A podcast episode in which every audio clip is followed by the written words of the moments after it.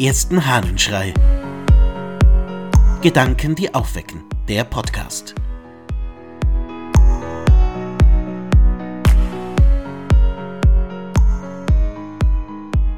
Ein Narr sein aus der Lebensbeschreibung des Simeon von Leontius Napoletanus.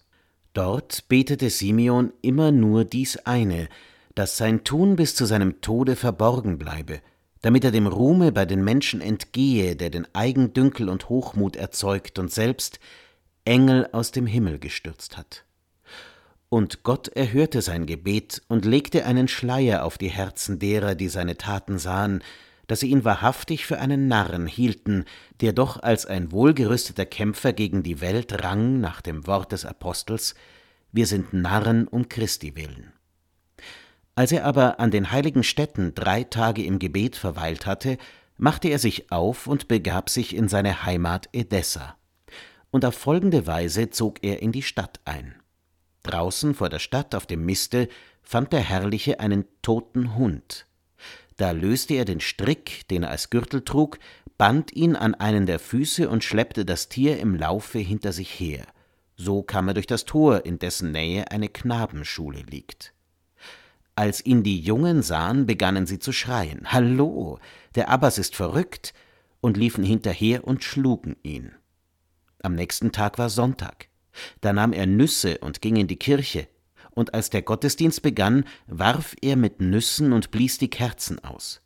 Und als sie kamen, um ihn hinauszujagen, da kletterte er auf die Kanzel und warf von dort mit Nüssen nach den Frauen, die auf den Emporen waren.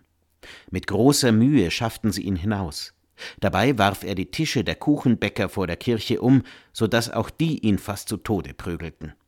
Und als er sich so ganz zerschunden sah, sprach er zu sich Armer Simeon, wahrlich, in dieser Leute Händen wirst du nicht eine Stunde leben.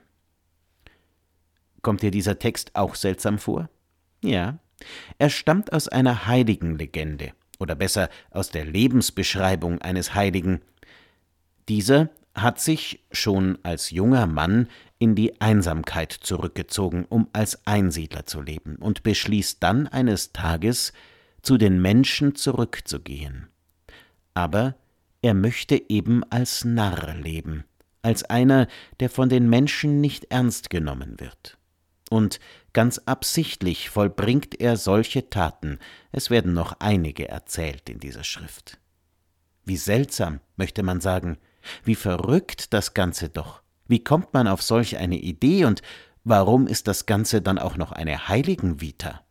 Nun, es geht hier darum, dass der Heilige ganz klar für sich haben möchte, was die Menschen über mich denken und sagen, wie sie mich sehen, zählt für mich nicht.